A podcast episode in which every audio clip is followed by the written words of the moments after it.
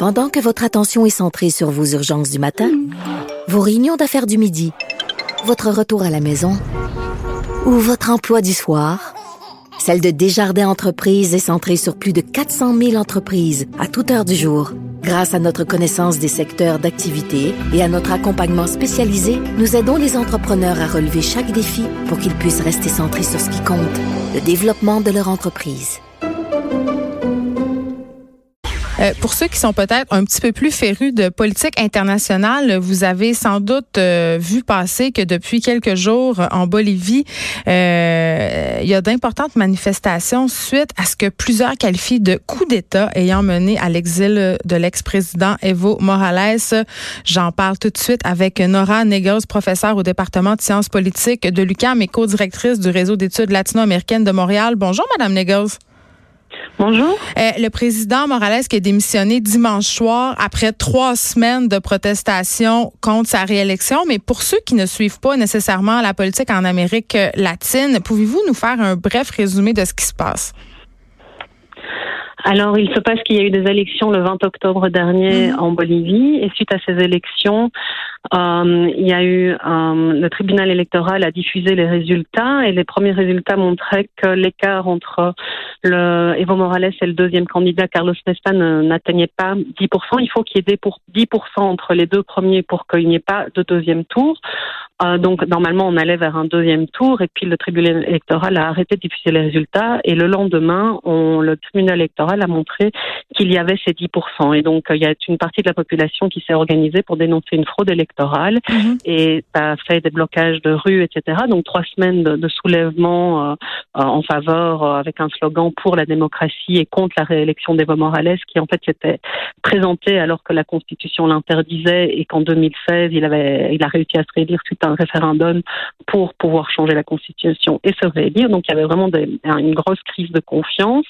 Et ce dimanche dernier, euh, suite, l'OEA a qu'il y avait eu fraude et qu'Evo Morales euh, devait faire un deuxième tour. Il a annoncé qu'il y aurait des nouvelles élections, mais il y a eu une euh, avant ça, il y avait une, la police a fait mutinerie et suite à ça, l'armée en fait a, retiré son soutien au président, lui a proposé de, démissionner.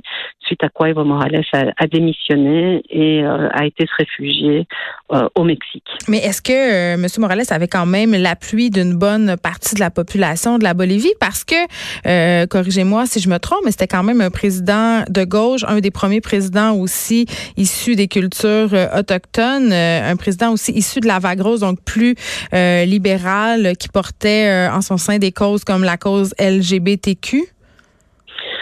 oui, tout à fait. bon, il portait tout à fait. C'est un, un, président qui, en tout cas, euh, selon euh, les études, avait en tout cas derrière lui euh, un gros 30% de la population. Et comme mm. vous avez dit, son bilan de ces différents mandats était très positif au niveau, en tout cas, économique, croissance économique, distribution des richesses, diminution de la pauvreté, mais avec quand même des politiques extractivistes, donc d'exploitation des ressources naturelles. Et donc oui, il y a une partie de la population qui le soutenait, et qui le soutient toujours, mais il y a une autre partie de la population, euh, pour des raisons euh, institutionnelles, euh, s'oppose depuis 2016 à à sa réélection et à la concentration du pouvoir autour dans, dans les mains du président et du pouvoir exécutif. Et puis ça faisait pas non plus l'affaire de la droite religieuse, je crois qu'il y a quand même eu de fortes pressions, l'élite qui poussait parce qu'elle perdait en quelque sorte ses privilèges. Alors disons que c'est très complexe. La, la droite euh, de l'Orient, donc de, de, Santa Cruz, euh, n'a jamais, a toujours été farouchement opposée historiquement à Evo Morales et, et, à un État de gauche. C'est une élite de droite en, en, entrepreneuriale liée à l'agro-business.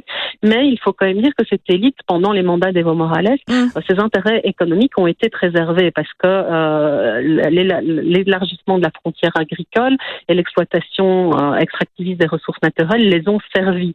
Donc ils n'ont pas, euh, au niveau économique, vraiment perdu euh, leur intérêt, mais par contre, au niveau politique, bien sûr que eux, ils sont vraiment beaucoup plus à droite, conservateurs, et contre tout euh, ce que Evo Morales représente comme accession au pouvoir des classes subalternes, paysannes, autochtones, ben travailleuses, et l'acquisition de droits, et aussi féministes, que la nouvelle constitution a permis en 2009. Donc cette élite de Santa Cruz est politiquement farouchement opposé à Evo Morales et un État centralisateur euh, de gauche. Et donc c'est cette élite de droite qui a organisé des grosses manifestations, surtout dans à Santa Cruz, mais il y a des parties des manifestants qui ne sont qui peuvent être moins de droite et qui s'opposaient à euh, la fragilité, au caractère de plus en plus autoritaire d'Evo Morales. Donc il avait perdu de la légitimité. Et là, euh, au lendemain de sa démission, la police, qui a d'ailleurs commencé à retirer le Wipala, qui est le drapeau euh, aux sept couleurs mhm. des peuples indigènes, euh, de tous les bâtiments publics de Bolivie. Mhm.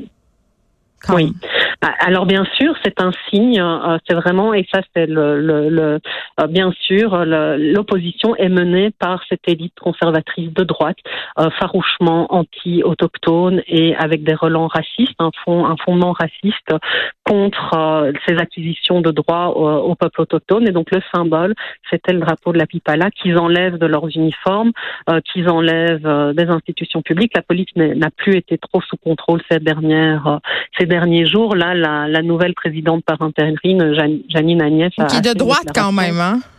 Ah oui, qui est, vraiment de droite et qui a dit qu'elle ramènerait la Bible euh, au sein du ben palais royal, euh, palais euh, présidentiel. Donc oui, c'est vraiment quelqu'un de droite. On la, on la, on la connaît. En fait, elle a la réputation d'être le pantin de l'armée aussi, non? Elle est proche, en tout oui, en tout cas, c'est clair que l'armée, euh, euh, elle, en est proche. Elle a hmm. été euh, amenée au palais présidentiel entourée de l'armée. L'armée est, proche d'elle, oui, bien sûr.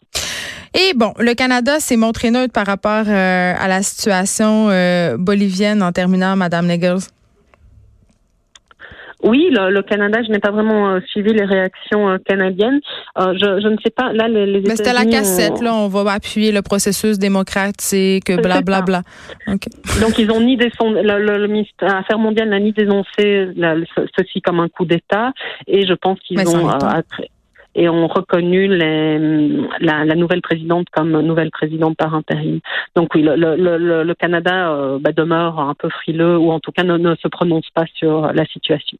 Nora Negers, merci de nous avoir parlé, d'avoir fait le point sur cette situation assez tendue, ma foi, en Bolivie. Vous êtes professeur au département de sciences politiques de l'UCAM. Un grand merci. Bonne journée. Au revoir. Les